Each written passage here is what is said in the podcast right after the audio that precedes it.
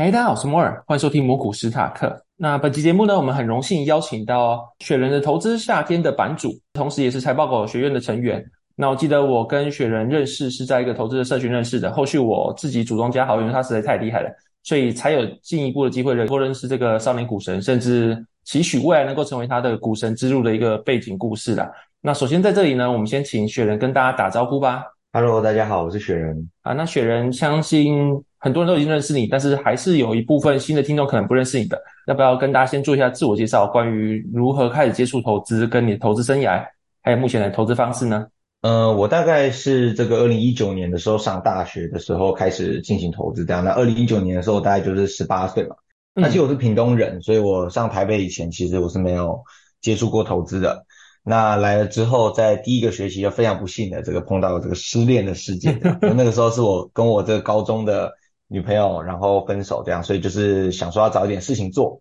嗯，那那个时候就选了好几个方向，这样可能有包括说摄影啊，比方说我那时候去跑像马拉松啊这样子，那其中一件事情就是说，哎，我想要投资，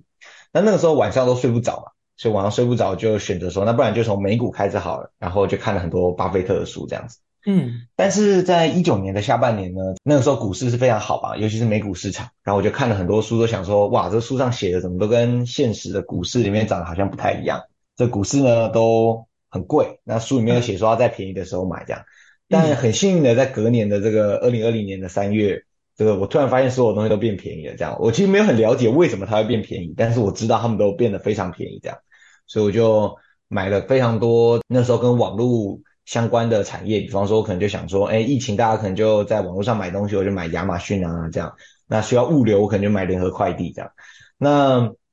买一买之后，但二零二零年美股市场是表现非常疯狂，所以我的绩效就非常好。然后那个时候就会有点骄傲，就想说，哇，我是不是这个天才？这样就可以轻轻松松就做研究员这个工作。所以这个二零二一年的时候，财报狗招募的时候，我就决定说，哎，我想要去应征，然后也很希望可以跟他们学习这样子。然后，因为财报狗主要是进行台股的投资，这样，所以我那个时候就在二零二一年的时候，把这个美股的部位都拿回来，然后花了半年的时间去学习怎么在台股市场生存。嗯，那在二零二一年的下半年就加入台股投资，然后就一路投资到现在。那我的投资生涯大概是这样。啊，了解。那你一开始你说你先投资美股，那你那时候是选海外券商，还是你是从台湾付委托？我一开始就选海外券商，我一开始用 eToro 呢。哦，我知道，用现在的用，然后后来就换去 TD 这样子。哦，了解了解。因为你是从屏东到台北读台大嘛，对不对？对。然后就是因为你这样子，一个是在台湾几乎最北，一个在台湾最南的部分，然后就是这样城乡差距应该是全台湾感受最大的。我想问一下，就是你到台北之后啊，跟你在屏东，你有感觉到那个无论是金融啊，或是那个资讯量，还有很多很多的差距，你有感觉到什么明显的差距吗？我觉得最大的部分其实就是。嗯，家庭教育跟环境，嗯，就是说，其实学校学的东西，我们大部分也会在补习班学到嘛。那补习班，屏东其实也会有一些高雄的补习班老师来屏东开课，所以其实学到的东西，我觉得不会差那么多。但是有一些东西，其实是一开始就家庭教育里面就给你的观念，比方说，哎，股市是一个需要尝试的东西，还是一个不应该碰的东西？哎，可能大家观念就会不一样，嗯，或是说。嗯，可能有一些人就是从小就是把英文学好，那有一些人可能就是，哎，学校英文怎么教，那就怎么学习。那这个差距比较大，可能就会在口说啊，或是阅读能力啊这样子。那这个可能乡下的小朋友主要就还是以考试为主嘛。哦，了解了解。因为你现在是正研社的前社长嘛，对不对？嗯。那因为我昨天有跟另外一个大学生，那我有跟他录一集嘛，他现在在屏科大，屏科大甚至是没有正研社，然后他觉得说就是。最大的差距就是在于，有些像是成大的正研社，就可能会有一些券商啊，直接预定里面的人就是当做人才这样子。然后有些又甚至没有正颜色，所以说他说这种大城市或大学校，这个资源量跟小学校是差非常多。就是你现在在台大的正研社，理论上应该全台湾最好的正研社之一啊。那想说在这个正研社上面，是你有感觉到明显的，就是在这边有很丰富的资源吗？还是有什么那个投资的方面，你有得到很多很多的内容这样子？呃，当然，这个我一开始去担任台大正研社长的时候，其实就是希望说，这样的头衔或者说这样的社团可以帮助我认识更多跟这个产业有关系的人。是。那身为就是说台大其实不止这件事啊，就我们在很多的学生团体上面确实都会有一些方便，就是说你可能在对外接洽或者说邀请这个讲师的时候，呃，人家会比较愿意去回复或者说与跟你沟通这样。那屏东的部分，我自己知道，屏大就屏东大学的这颜色大概是在两三年以前创的，然后我有跟他们社长聊过天，就知道说屏东这个地方其实不是人家受你的邀请愿不愿意来，是其实住在南部的投资人本来就比较少，嗯，所以我觉得差距是有，而且会蛮明显的这样子。哦，了解了解。那你刚有提到，就是后续你参加了财报狗学院嘛，然后也成为里面的学员。因为大家对财报狗印象就是一个很厉害、很厉害的投资的机构，然后里面有聚集很多很多厉害投资人。然后想要请问你啊，就是在你可以说的范围内，就是财报狗里面到底在做什么？因为大家应该蛮好奇这件事情的。然后你觉得你在里面也学到什么东西？OK，财报狗这个其实是一个资讯公司嘛，他们是设立这个财报狗网站的这个公司。是，那财报狗学院呢，是由财报狗里面有一些专职投资的人成立的一个这个机构。那我们主要的目标呢，就是希望可以集合或是培养相同理念的投资人，然后一起合作交流研究的成果。那意思就是说，其实市场上面如果有人是跟我们的方法。是比较接近的，那我们可能就是做一些产业啊，一些波段的这个循环投资这样子。那跟我们相同方法或理念的人，就希望可以把大家聚集起来。那如果是这个没有这么多人有相同理念，那也没有关系，我们会透过课程的方式或透过实习的方式去培养一些跟我们相同理念的人。那这样的话，我们的人数就可以越来越扩张，那彼此之间可以合作交流这样。诶，因为你一开始做美股嘛，那你说你后面到财报狗之后，把美股的部位全部换成台股。这样的话，因为美股跟台股它其实属于非常不同的市场。那我想先问，就是第一个就是你先加入美股之后再加入台股，你觉得这两个，一个是完全效率市场，一个可能是终极效率市场，或是你们有其他定义？就是这两个市场，你觉得它的差距在哪里？呃，我觉得这两个市场其实最大的差距就是在于资讯量。嗯，那资讯量其实是投资上面这个市场能不能完全效率化一个很重要的因素。就是说，如果这个市场的资讯是非常有效率的。那就是效率化市场。如果这个市场资讯是很不效率的，那就是可能就终极，甚至就是不是非常效率市场这样子。是。那美股其实是一个资讯量非常大的公司。如果这个有在美股收集过资讯的人，就会知道他们这个完全免费的资讯量就已经是非常非常多这样。然后如果你付费的话，也可以从 Bloomberg 上面拿到更多无限量、永远都看不完的报告跟资料这样。那相较之下，台股就连最基本的这个券商报告也不是每一个人都可以看到。如果你不是在这个法人圈的话，你更没有办法参加公司自己办的法说会。当然，如果是柜买中心办的，就可以看得到这样子。嗯，那以这样子来看的话，其实台股有蛮多在美股市场看来很基础的资料都是不对外公开的。也就是说，你只要做一些相对比较简单的这个研究工作的话，就可以获取超额报酬，也就是比市场还要多的资讯，然后比市场还要多的报酬。但在美股的话，因为公开流通的资讯实在是太多了，所以你很难拿到比市场还要更多的资讯，所以你建立在资讯上面所得到的超额报酬当然就会比较少。是，像你这样讲，就是台股因为比较不效率，所以说它其实获得 alpha 的几率会比较高，相较于美股。但如果你是假想是一个新手投资的话，你会觉得说哪个市场比较适合新手的投资？我反而会觉得美股的市场是比较适合新手投资人，因为其实老实讲啊，我对于新手投资人来讲，我都会希望说可以先参与一些这个比较简单，然后比较长期的投资。嗯。那以美股来看，包括像是有这个有一些大家俗称叫金牙股嘛，就是包括这个微软啊、苹果这种全世界都有名而且长期成长的这个大公司，那么在过去几十年内都是领先大盘。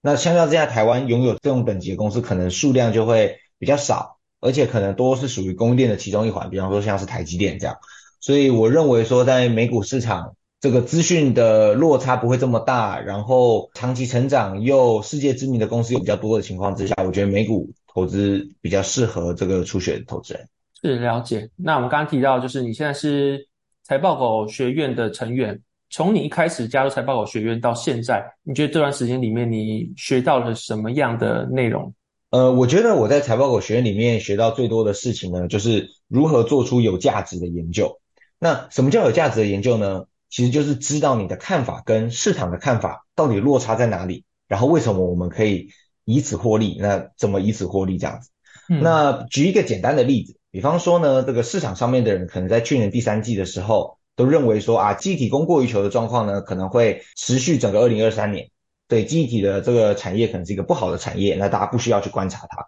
那小郑可能在他的 podcast 里面长期都会说，记忆体这个东西呢，你只要估值降到历史低位的水平，或者说存货出现转折，那当然就是开始可以值得这个观察这样子。那果然这个记忆体是在去年十月到今年的期间，就是有走出这个市场预期会出现反弹的这样的走势。所以我认为说这个产业怎么变动呢？是大部分的人都可以知道的，但是市场会怎么因应这个产业变动呢？是需要别人去指导，或者说需要去学习的。这样，那我认为说财报狗在进行产业研究跟如何了解产业研究对股价的影响这样的训练上面都进行的非常好。嗯，了解，因为我有在听财报狗的 podcast 嘛，然后对我来说，听到很多像小郑啊、Sky 他们分享的东西，或者微宇，会觉得他们分享的内容就是非常缜密，或者他们把很多资讯先经过消化之后再告诉投资，那些东西都不是说什么你去网络上找到，或是真的也给你这些资讯，你可以得到的结论，就是很多高手很愿意在网络上分享他们的研究内容，我觉得是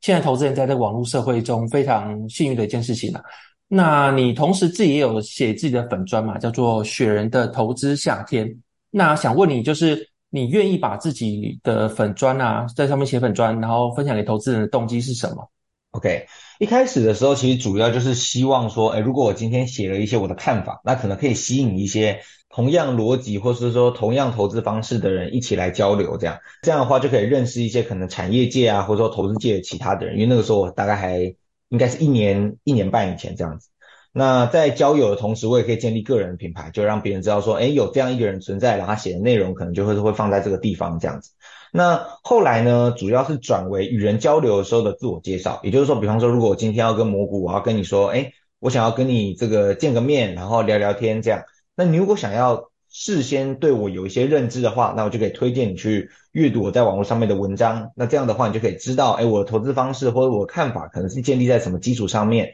那你也可以知道，说我最近在观察哪些产业，然后对这个产业有什么看法。那也有助于我们见面之后会有话题可以聊。这样就像是网络上的一个名片的感觉，或者是有点像是 LinkedIn 的感觉的样子。是，好，那你现在。经过这一连串的洗礼之后，可以跟大家分享一下你会怎么选股吗？比如说，你可以分享一下在挑选的时候，你看看的哪些指标，或是买进的依据、部位的设定，或是后续你要怎么去持有、加码，或是有什么任何参考的内容，你可以简单的说明吗？OK，呃，我先介绍一下我自己的投资方式。好，其实我现在的投资方式呢是跟财报狗比较像的这样子，那目前主要就是做一些跟产业循环有关的投资，然后还有一些跟公司研究有关的投资这样。那我们这个投资的周期可能就是几季啊，到这个几年这样，然后做一个波段，所以我们其实不是属于就是买了之后就不会卖掉这种长期持有。是。那在投资的时候呢，其实我个人是非常信仰这个循环的力量。那可以介绍一下什么叫做循环力量？循环的力量呢，就是认为说。几乎所有的产业都是属于循环产业。其实，如果要说某些产业是循环产业的话，很多人都会认同。比方说，我说记忆体产业是循环产业；比方说，我可能说半导体是循环产业，那大部分的人可能都会认同。可是，有一些人就会提出疑问啊，诶，那像中华电信这种公司，或者说像统一超商这种公司，它怎么会算是循环产业呢？那我只能说，循环产业的周期不一样。比方说，像统一超商，它可能这个供给跟需求主要是取决于这个国家有多少人。嗯，那当然，这个国家的人数可能在我们以前可能只有一千万人，那后来可能有两千万人，那以后可能又会再降低这样子。那这个循环呢，可能是根据这个人口数的增加，那每一个周期的长度可能就是长达几十年才会非常看不出循环。所以我认为说，所有的产业都是循环产业，只是说它的时间周期有多长，或者说有多短而已。好，嗯，那循环产业这个东西呢，其实就是建立在两个事情上面，第一个就是供给，第二个就是需求。那当供不应求的时候，循环就会上升；当供过于求的时候，循环就会下降。那我在进行循环投资的时候呢，会加上这个，包括像催化剂啊，或者像部位控管，就是说怎么控制自己的资金去做这样子。那以这个观察的事情来看呢，既然我都说我是进行这个循环产业的投资，当然我就是会优先看那些现在在市场上面最糟糕，或是大家广义中最烂的那些产业。举一个简单的例子，就是像去年呢、啊。有这个记忆体嘛，或者说去年的消费性电子，或者说二零二一年的时候的餐饮业，可能都表现非常不好。那当然都受到某些因素影响了，比方说记忆体，或是说消费型电子，可能就是供过于求这样。那二零二一年的时候的餐饮业可能就是属于受到疫情的影响，所以那个时候的这个需求也非常低嘛，因为大家都在家里面这样。那除了这个最糟糕的产业的话，也会有一些是糟糕的产业，但是它有潜在的题材，比方说像是现在的制鞋业，现在的制鞋业就是像玉琪啊，或者说丰泰，他们可能帮 Nike 或者像爱迪达这样的鞋厂代工。那现在就是如果大家去看一些财务数据，就知道他们堆了很多的存货，然后卖不掉这样子。所以他们现在在进行去化库存的过程，当然营收也就表现非常不好。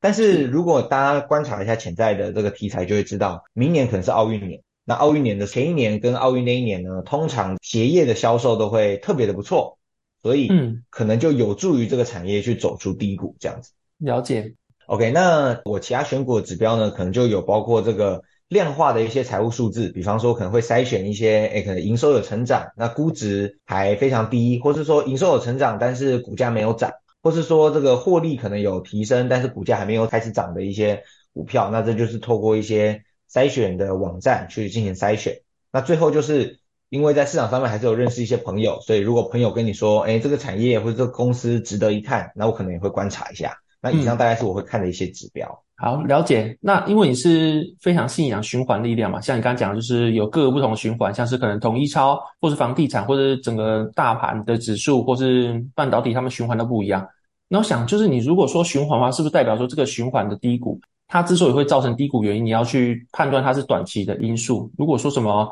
人口的降低啊，或者什么购买力的降低，它是长期的。那这样的话，向下循环的中华电或统一超，它是不是就算它是在循环低谷，你也不会说再去做加码或者再去做购买的动作？呃，我觉得主要要看说，就是循环低谷，其实要观察一个重点，就是说，诶，它有没有重新提升的力量？嗯，比方说像这个面板产业，它其实已经在低谷很多年，是，但它的问题一直都是说，这个市场上面的总产能就是供过于求。是，所以你再怎么调整呢，都不会让这个产业起来。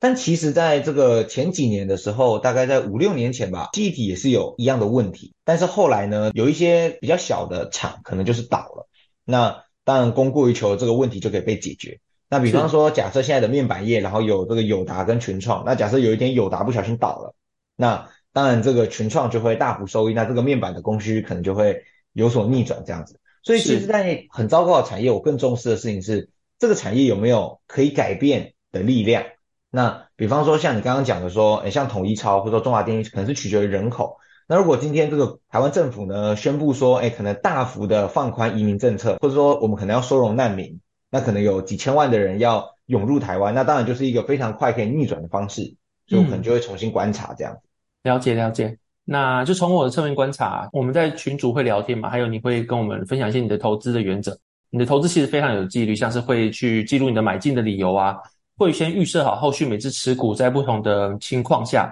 你会有不同的选择加码卖出或者继续持有不同的操作，你会先把它都预设好，以及你把你所有持股会做成圆饼图的方式去进行记录。那你为什么会做这么多这样子算是记录然后量化的工作呢？那你可以大致聊一下，这跟你的。投资逻辑有什么关系吗？OK，我个人是认为说投资有纪律啊，其实是一件很重要的事情。那其实蛮多的人，无论是哪一派的投资人，其实都会在某种程度上面依靠自己的感觉。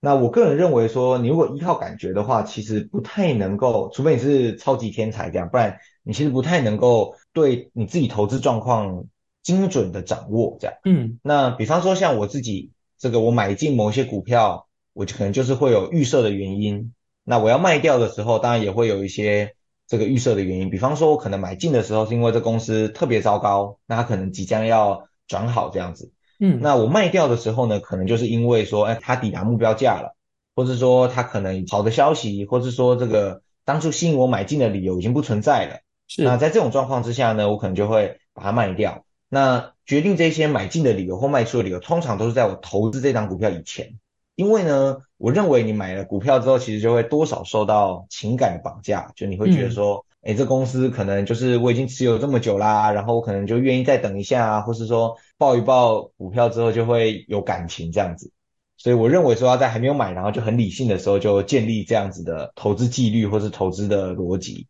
像我会把我的持股制作成一个圆饼图，就是说，诶，我可能买了哪一档，然后买了多少。然后买进的原因是什么，然后预计会在什么时候卖掉，需要观察的指标有哪一些，那这其实就是我对自己投资状况的一个掌握的程度。最后就是说我自己的投资其实尽可能的，包括像刚刚有提到说像我怎么控制部位啊，或者我怎么买进卖出这些，其实我都会尽量以逻辑为主，然后事先想好说，哎，我在什么样的状况要做什么样的事情，那当状况发生的时候，我可能就可以。很快，或者说很习惯，或者说只要看一下我之前的笔记就知道我大概要怎么做，这样子。就是你会希望尽可能的把人性的部分先去除掉嘛？就像是可能有时候市场之所以会有循环，也是因为会有超买跟超卖的关系。然后的原因可能就是在上涨的时候大家会抢着去买，或下跌的时候大家会有恐惧的心态出来。你会希望在有策略的情况下，尽量把你自己个人的情感去做去除，然后想靠逻辑去做投资，是这样解读吗？是，那就是刚刚都是讲你的规划啊，还有你的投资方式。那为了让观众更多了解你一点，然后也是想要让观众可以贴近你的生活，你可以跟观众去分享一下，就是你人生中最失败的一次投资跟最成功的投资是什么吗？就是这些事情对你往后的生涯影响有什么样的发展吗？嗯。其实，因为像刚刚讲的啦，我大部分的时候都会选一些蛮糟糕，或者说在谷底的产业。嗯，所以呢，选这样的投资方式的好处就是，如果你买在真正的谷底，而不是不小心买在半山腰的话，那你的回档应该是会很小，因为你判断失误的时候，这股价就还是趴在地上这样。那你判断成功的话，可能就会涨起来。那所以我的人生其实没有什么很单一巨大的失败投资这样子。然后加上呢，我个人的投资方式又是比较分散的，所以我没有单一事件赔了非常多的状况这样。但是当然还是会有一些看错了，看错就是说，诶，我可能买了，然后状况不如我的预期，所以股价可能又跌了，比方说五到十趴，或是说股价可能就停在那边不动，那我损失时间的价值。嗯，那比较主要的几个案例呢，就是像其中一个就是中国复苏。那其实我二零二二年上半年的时候，我就预估说，哎，二零二一年中国封城封的蛮惨的，可能二二年有机会可以解封，所以我那个时候就有买了不少的这个中国解封概念股。但是最后这个中国又选择在二零二二年的时候又封城一次，嗯，所以最后这些投资当然就是全部都出掉，那大概就是赔个十趴左右这样子。了解。那当然我今年还是有放一样的部位啦，就是我觉得说，哎，中国复苏这件事情。其实早晚都会出现，只是看是去年、今年还是明年这样子。是。那另外一个案例呢，就是像设备业。那其实，在以往的循环里面，半导体设备都会在半导体循环里面是最后一个上涨的，因为在供过于求的最后一个阶段里面，当然就是大幅增加供给。那这过程中，其实每一间公司都会扩大自己的资本支出，然后一直购买半导体的设备。所以设备业无论半导体的景气有没有下去，它都可以出完最后一批货，然后股价会表现的不错。但是去年的大盘环境实在就是太糟糕了，可能有战争的因素，可能也有大盘急杀的因素，反正最后这个设备业的表现就是远不如我的预期这样子。然后最后一个就是我以前还蛮习惯，就是搞不清楚一个金融商品的游戏规则，我就会觉得说，哎，我可能先放一个小的部位，然后试试看。包括像是我以前可能有试过期货啊，有试过选择权，当然也有试过做一些，比方说新的股票这个新贵转上市，或者说上柜转上市的这个过程。嗯，然后我可能通常在刚接触的时候，都因为没有很搞清楚游戏规则，会赔一点钱这样子。我事后检讨，觉得说其实这些东西都是可以透过去问别人，或是请一些擅长这种金融商品的人给一点建议就可以解决的事情。所以虽然赔的是一点钱，但是。其实如果有问别人的话，应该是连那一点钱都可以不要赔这样子。那你有没有就是很成功、很成功的交易？嗯，其实因为我刚刚就说我其实是比较分散的人，所以其实我也不会押中某一档股票就从此翻身这样子。嗯，但是我前两年确实就是有买进某些产业，然后比较成功。那大家比较有认识的，可能是我在去年第四季的时候买了非常多跟餐饮啊，然后还有航太相关的公司。嗯、那我可以简单介绍一下那个时候买进的逻辑。好，那餐饮的逻辑就是说，其实美国在二零二零年的时候就因为疫情受到重创，那他们二零二二年的时候呢，大部分的餐饮业或是这个旅宿业。或是跟他们的飞机相关的产业呢，其实就表现得非常好，因为他们等于是提早一年进入疫情，那提早一年解封这样子。那我们的部分，因为台湾其实一开始在防疫的部分都是做得非常好，所以我们大概就是二零二一年、二零二二年才真的碰到这个疫情的状况。所以当然我们餐饮业糟糕的时候就会比别人晚一年，然后复苏也会比别人晚一年。所以在二零二二年的年底的时候，我认为说，嗯，其实大概疫情应该快要结束了，除非又出现超级新的变种病毒这样。所以我那个时候就买了不少这个跟餐饮业有关的公司这样子，然后我也买了很多航太产业，航太产业就是指说帮这个飞机更换零组件，或是修理飞机，或提供一些包括像座椅啊、逃生梯啊相关的公司这样子。然后我就是知道说，哎，疫情之后航班的数量可能还是要增加，所以如果买进这样的公司，可能疫情之后需求都会不错。所以这个部分是我应该是有公开写过的。嗯，嗯那也可以讲一个，就是大家可能比较不清楚的，那就包括像是我在去年的一二季，就是上半年股票跌得比较惨的时候呢，我有买了很多的这个美元概念股。那什么叫做美元概念股呢？其实，在会计认列上面呢，公司所发生的某些变化是要认到损益表的，也就是需要影响 EPS。那某一些这个公司的行为呢，是不需要影响损益表，它可能是只影响这个综合损益这样子，那就不用入到 EPS 里面。其中呢，如果这个公司当初持有一笔金融资产的时候，它是可以选择要认到 EPS 还是不要。著名的这样的案例就是包括像润泰新啊或润泰全，他们可能认列的过程中就做了某一些的更动，那当然导致他们最后有好的或不好的结果。那我自己那个时候，二零二二年初所主要观察呢，就是某一些公司它所持有的外国货币的这个每一季的涨跌是需要认到损益表里面，那也就是要进到 EPS 里面的。那如果你一开始持有大笔的这个美元或者说外币，包括欧元或人民币的资产的话，那它每一期的变动，比方说这一季美元涨三趴，那你的美元部位影响三趴要影响多少这个 EPS，那可能就是要。认在财报上面，那就是有这样的一个状况。那大部分会出现这样子的公司呢，都是不会对美元进行避险，原因是因为大部分的时候美元的波动可能就是比较小。嗯，但是如果你去观察历史上面美元的走势，你会发现，其实在二零一五年、二零一八年的时候都有发生美元大涨的状况，这样子。是。那这个二零二二年，当然缩表的过程中，或者说升息的过程中，我们也知道这个美元可能当然是会上涨这样。所以在美元上涨的过程中，我就会选择那一些账上美元资产非常多，然后又影响大量 EPS 的公司。这样的话，市场可能预期说，哎，这公司这一季大概赚个两块，可是可能因为美元升值的原因，所以它可能业外又可以再认一两块的这个损益这样子。所以它最后公布的财报可能就是三块、三块五或是四块，那市场可能就会觉得非常惊喜。那它一时之间也没有在管说，哎，这个钱是不是可持续的？哎，股价可能就会先涨一波这样子，所以我觉得美元概念股算是一个蛮有趣的投资这样子。嗯，了解了解。那如果说今天市场能够知道说它是不可持续的话，那这样子短期内的涨跌幅不是来自于它本业的话，还是会上涨嘛？如果以市场的逻辑来说，OK，呃，其实，在大部分的情况之下，不可持续的影响损益表的这些因子呢，都是不会大幅影响股价的。嗯，比方说，如果我这一季我卖掉我的某一个工厂。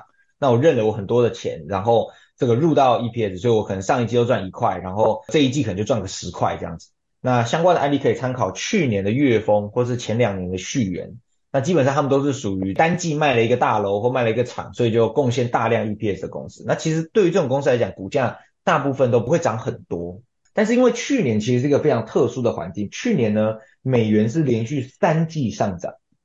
嗯，它等于是第一季、第二季、第三季都有这个状况。那就会形成说，市场的人可能有两派。第一派的人就是认为说，哎，这个美元一直上涨，那它可能就是会一路持续上涨到很久这样子。就比方说那个时候，包括像 PTT 啊或网络写文章的人，有一些人就会认为说，美元可能可以涨到三十三块，就是说一美元兑三十三块台币这样。所以最后美元大概应该是没有碰到三十三了，但我意思就是说，有一些人是这样看待的，所以他可能就可以持续的买这样的股票，然后赌说下一季还是会有一样的表现。那第二种人呢，就是他可能没有很认真的做财报分析，所以他看到说，哎，这一季 EPS 特别高，他可能就不会上当。但是他当他看到说，哎，第二季、第三季的 EPS 都一样高的时候，他可能就没有认真看财报，然后就认为说这是一件可以持续的事情，然后就买了这个股票这样子。是，了解，因为刚刚听完这些详细的内容，但是其实根据统计，还有是有超过七成以上的散户在股市赚不到钱的。一些人也会认为说，超额报酬这件事情，在你主动交易来说，大多是运气成分。那你对这样的说法有什么想法呢？你会建议很多人，就是大多数人会参与指数就好吗？呃，我是绝对相信，就股市有所谓八二法则嘛，就是说，哎，两成的人赚到其他八成的人的钱。那因为我自己是在正研社团以前当过社长，我们台大正研社其实不是只有收台大的学生，就如果你缴一些比较高的费用的话，我们也是收一些社会人士这样子。当然台大学生就比较便宜啊，社会人士就比较贵这样。所以我一说我们还是会收不少的社会人士，那可能会收到十几二十个，甚至二三十个，在股市比较好的那几年。那我其实蛮常跟这些所谓社会人士，或者说这个台大的投资的学生去聊天。然后知道说他们大概是怎么做的啊，然后他们希望社团给他们什么样的帮助。所以其实，在听大家的这个研究的方式或者投资的过程中，其实大部分的人没有非常了解股市这个东西它所运作的原理是什么，然后你要怎么做才会比较容易赚到钱这样子。更何况我接触到的人可能都是很有动机来学习，或是像诶台大的学生这样，可能是大家广义上面是属于比较聪明，或甚至是像。读这个台大这管院财经相关系所的人，在大家眼中可能是比较了解金融市场的人，嗯，那尚且都会有这样的问题，更何况说有很多的人其实是把股市这件事情当成一个生活上的调剂，嗯，或是说他觉单纯觉得说，哎，做这个东西，如果他去听到一些这个名牌，或者说市场上面流传的资讯，他相信他就可以赚到钱。那其实比起说这个，有一些人会认为说，哎，这些所谓赚到钱的人，到底是不是运气好，或是单纯乱射飞镖，然后就是那个一直射中靶的那个人？我其实觉得，台股大部分的人是靠这个资讯不对称，或是说靠对这个市场的认知，或者说靠这个市场上面的某一些 bug 在赚钱。好，那常见的 bug 有哪一些呢？比方说像这个涨停，可能就会是一个。bug，那过去几年有很多人，包括像胡伟邦，有很多这个投资产业的人，或者说做交易的人，他们可能都会利用隔日冲或是锁涨停这样之类的交易手段，都是利用台湾有所谓涨停板限制的这个 bug。那、嗯、如果你去美国，其实没有涨停板限制，当然就没有人可以做隔日冲这种行为了。嗯，所以。这个越不成熟的市场，其实是会有越多这样的机会，因为政府会有一些监管，然后市场上面可能会有资讯不对称的状况，然后受过良好金融训练的人可能也没有这么多这样。那相较之下，在美股就比较难拿这种超额报酬。那举一个非常简单的案例，在台股呢，其实你帮别人代操这件事情是违法。就比方说像摩股，你现在假设有很多钱，这样有几千万、有上亿，然后你想把这笔钱委托给一个厉害的操盘手来帮你管，嗯。这样的行为呢，其实你需要透过一个东西叫做投资公司，但是投资公司呢，它其实需要缴投资公司的盈利所得税，所以你在税法上面是会非常非常不划算的，嗯，所以大部分在台湾这样做的人，可能就会选择违法，然后私底下直接进行这样的操作。但相较之下呢，在美国呢，他们针对投资公司是有一些特殊的管理方式。好让他们不会受到税法的不公平影响，所以意思就是说，在美国可能你会听过像巴菲特啊，像这个彼得林区啊，像这个文艺复兴这样子的公司，这样有名的投资公司。那这些公司的绩效好不好，就我们不论这样，但至少他们是市场上面专业的投资人，而且你可以非常容易就把钱交给你所相信的投资人去进行投资。所以可以想象说，在美国大部分的散户，如果你认为自己没有这样的投资能力，你可能可以选择交付给这些专业的投资经理人。那这些专业的投资经理人呢，你也可以透过很多方式去检视，去知道说啊，这样的人真的是在过去几十年真的有非常良好的记录。现在这样，台湾因为一些法规的原因，所以我们其实不具备这样的金融环境，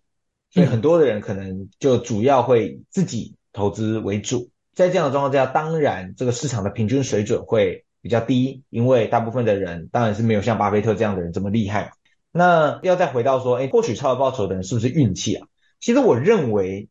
你拿越久，然后又越集中的人，其实运气成分会越大。比方说，一九九零年的时候，然后买了这个一百万的台积电，然后持有到现在，那时间可能是过了这个三十几年。那台积电呢，当然就是有非常非常蓬勃的发展这样子。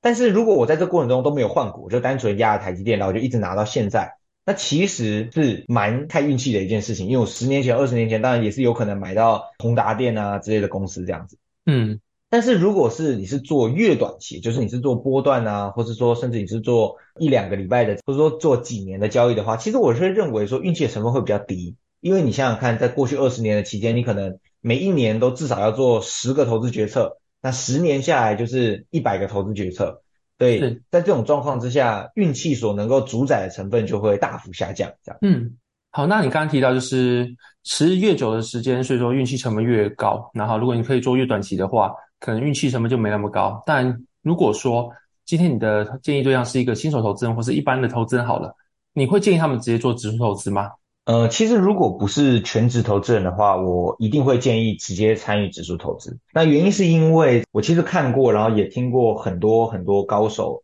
在这方面的讨论，或者说他们怎么做，或者他们怎么投资，或参观过他们的设备。那其实他们的专业的程度是兼职很难赢得过的人。那如果今天大家觉得自己是一个非常非常有天分的人，然后想要全职来做主动投资的话，那我觉得，如果你自己的条件允许，那你是可以尝试看看的。但是，如果你今天是有一个本业，比方说，假设你的本业是这个医生啊、工程师啊，或者说这个有开间店的人的话，那其实你是没有办法把你全部的时间都放在投资上面。也就是说，你一天可能只能播出两个小时、五个小时，或者说六个小时来进行投资，然后这其实对一个主动投资人来讲，不是非常足够的。在这种状况之下，如果你还想要赢过这些主动投资人，或者说还想要取得非常好的报酬的话，那其实有点像说，哎，我今天这个都没有时间读书，但我还是想考上医学系，或者说还想考上台大这样子，所以我觉得这个是几率比较低的事情。那如果你今天不是全职，你有个本业的话，你把你的本业所赚到的钱呢，投入这个 ETF 的话，几十年下来，你可能定期定额可以拿到一个两倍、三倍、四倍，要看这市场表现怎么样。的报酬率的话，其实是一个很稳定、很好的这个做法，所以我其实鼓励所有不是全职，然后这个有本业的投资人呢，都直接参与指数投资。嗯，了解了解。好，那这边是股市的部分，那想问你一些闲聊的问题啊，就想问问看，就是形塑你这个人格啊，或是这个投资风格，或是你到现在这样状态下，你喜欢哪些书？那我们先分两类来聊好了。首先是投资的部分。你会推荐听众朋友看哪些书呢？然后原因又是什么？呃，其实我主要在投资上面会推荐大家的书呢，大致上就有三本这样。然后第一本就是当然财报狗所出的这个《财报狗教你挖好股稳赚二十趴》。然后第二个部分呢，就是这个科斯段尼写的一个投机者的告白。然后第三本呢，嗯、就是这个彼得林区的选股战略。那为什么会推荐这几本书呢？主要的原因就是说，其实你一开始接触投资的时候呢，你必须要知道说。哎，基本的财报，或者说基本的这个市场要怎么样去观察这样子。嗯，那以财报狗教你挖好股稳赚二十趴为例，他其实花了蛮多的时间，然后用这个鸡排店的案例来教大家说，哎，你要怎么样去阅读财报，然后知道说公司做了哪些行为会怎么样的影响他最后公布出来的数字。嗯，那第二个部分，像彼得林区的选股战略，他其实就非常详细的写了彼得林区这个人他一辈子是怎么样进行选股的。那彼得林区其实是蛮有名的生活选股的这个投资人，那他会喜欢投资一些他生活中就可以看到的一些伟大的企业，或是去投资一些循环啊，或是说小型股。所以其实我认为说看这个书其实会对于你知道怎么样去选择一个好的股票或是一个好的标的有很大的帮助。那最后就是一个投机者的告白，那其实就是科斯托兰尼写的，那他会告诉大家说，哎，怎么样去。了解循环的概念，比方说还有著名的这个鸡蛋理论嘛，那就可以知道说循环是什么，然后大部分的人在循环的过程中是怎么做的。当然，这样子的投资书单其实是对于一些想要进行主动投资或者想要全职投资的人去推荐的。其实也不是说要推荐所有的人都看这样的书，然后去做主动投资这样子。嗯，那如果说你建议一般人是？被动投资或者说指数投资好了，那指数投资有书单吗？还是说他们有什么可以直接先去做的比较好入手的策略吗？呃，其实如果要进行这个指数投资的话，我会认为说最主要可以看的书就是一些这个市场针对这个 John Bogle 这个人所写的一些书啦。然后我其实不是很确定那些书有哪一些，嗯、但是他们写起来应该大同小异。那大致上就是这个分散进行投资全球指数，也就是 VT 嘛。是。然后这个。可能有一些人会进行股债配合，有一些人不会。那最主要就是进行定期定额这样，那投起来应该结果都会算是不错。嗯，了解了解。那刚刚是投资的部分，那除了投资以外，你还有什么个人的兴趣吗？然后哪些书是关于这些的？然后对你的人生观是不是有任何的改变？OK，呃，其实我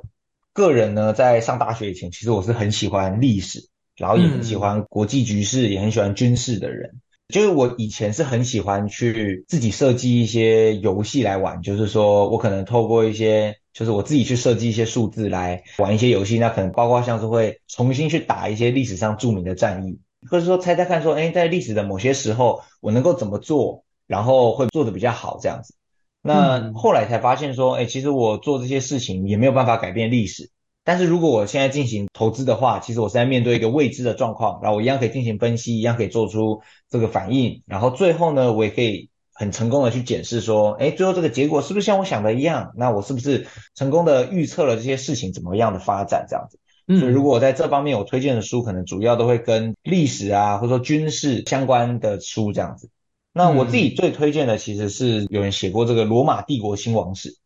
那这个书写非常详细，他告诉你说罗马帝国是怎么样成立的，怎么样兴起，那因为什么原因衰弱。那观察历史上面几个主要的国家，其实都有差不多的状况这样子。所以我认为读这个其实对于了解国际状况、国际这些大国他们为什么会做这样的事情是有很好的帮助。那第二本书呢，会推荐大家《枪炮、病菌与钢铁》，他尝试去分析说历史上面的人。为什么会演变成这样？比方说，哎，为什么是欧洲的国家最后有一段大航海的时期，那不是中国的国家去进行这样的事情？这样，或者说，哎，历史上面到底有多少的事情的原因是来自于他们的原物料，或者说他们感染了什么样的疾病，或是源于哪一场战争这样子？或者说某一些战争其实是一定会打的，那原因是什么？这样，所以它有点像是用分析的角度去。尝试告诉大家说，历史上发生的那些事件到底有可能受到哪些因素的影响？那我觉得读一读，其实会对分析能力，或者说对历史上面的大部分的事件的认知，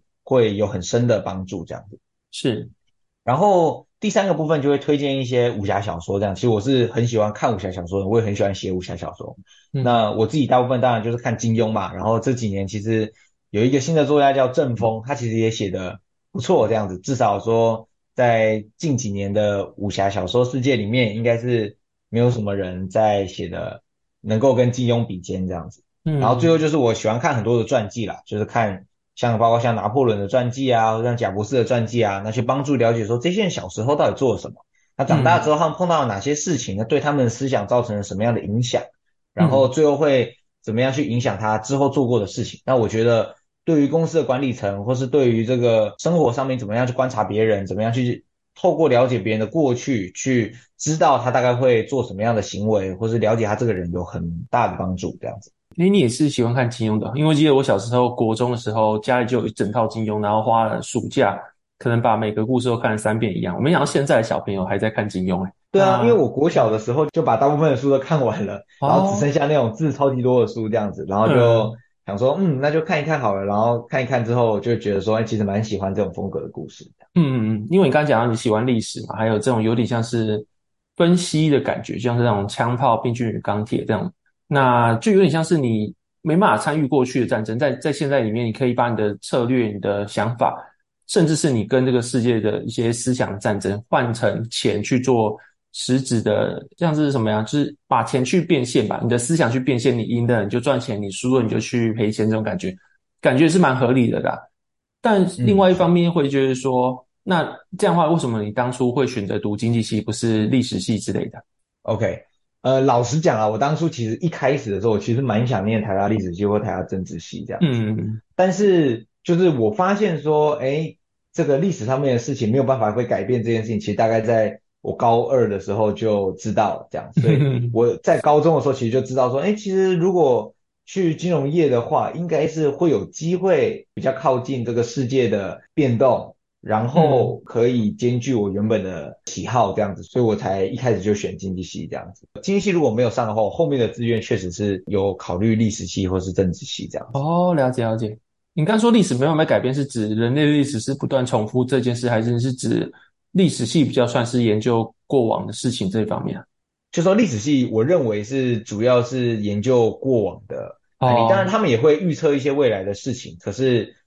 他们对于这个世界的看法呢，是比较没有办法亲身参与这样，他们可能就只能诶写一个文章这样子。但是我觉得就是如果做这个金融业的话，可以放钱进去，那对于这个预测的结果就会更有参与感这样子。嗯，了解了解了解。好，那接下来是另外一个部分的问题，就是我相信很多的听众都是财报狗的迷妹或是迷弟之类的，可是大部分一般的大众又不太容易接触到这些研究员啊或者投资人。想问你，就是在财报狗学院里面接触的人啊，或是你自己平时的工作内容是什么，或是你们这样的人平时一天是怎么安排你们的作息的？OK，呃，其实大部分的财报狗内部的这些同事们呢，其实大部分都已经在业界担任研究员这样。那这些在业界担任研究员的人，其实他们的工作内容主要就是取决于他工作的地方对于他出报告的频率要求。比方说，如果这个他工作的地方希望他三天就出一篇报告，或者说一天就出一篇报告，那他当然就会很忙。那如果他工作的地方是希望他一年，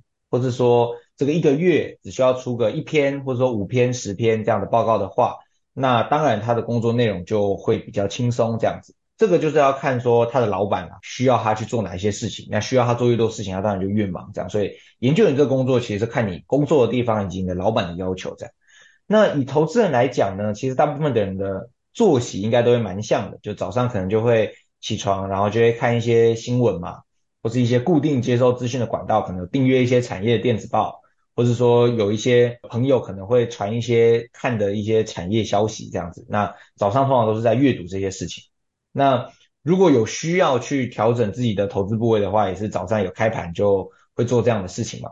那下午收盘以后呢，嗯、通常就是单纯就是会看书，或是会做一些研究，比方说在网络上面搜寻一些资料，或是读一些研究报告，这样辅助自己的研究。那最后就是可能会有一些人会选择出外去拜访公司，或是参加这个法说会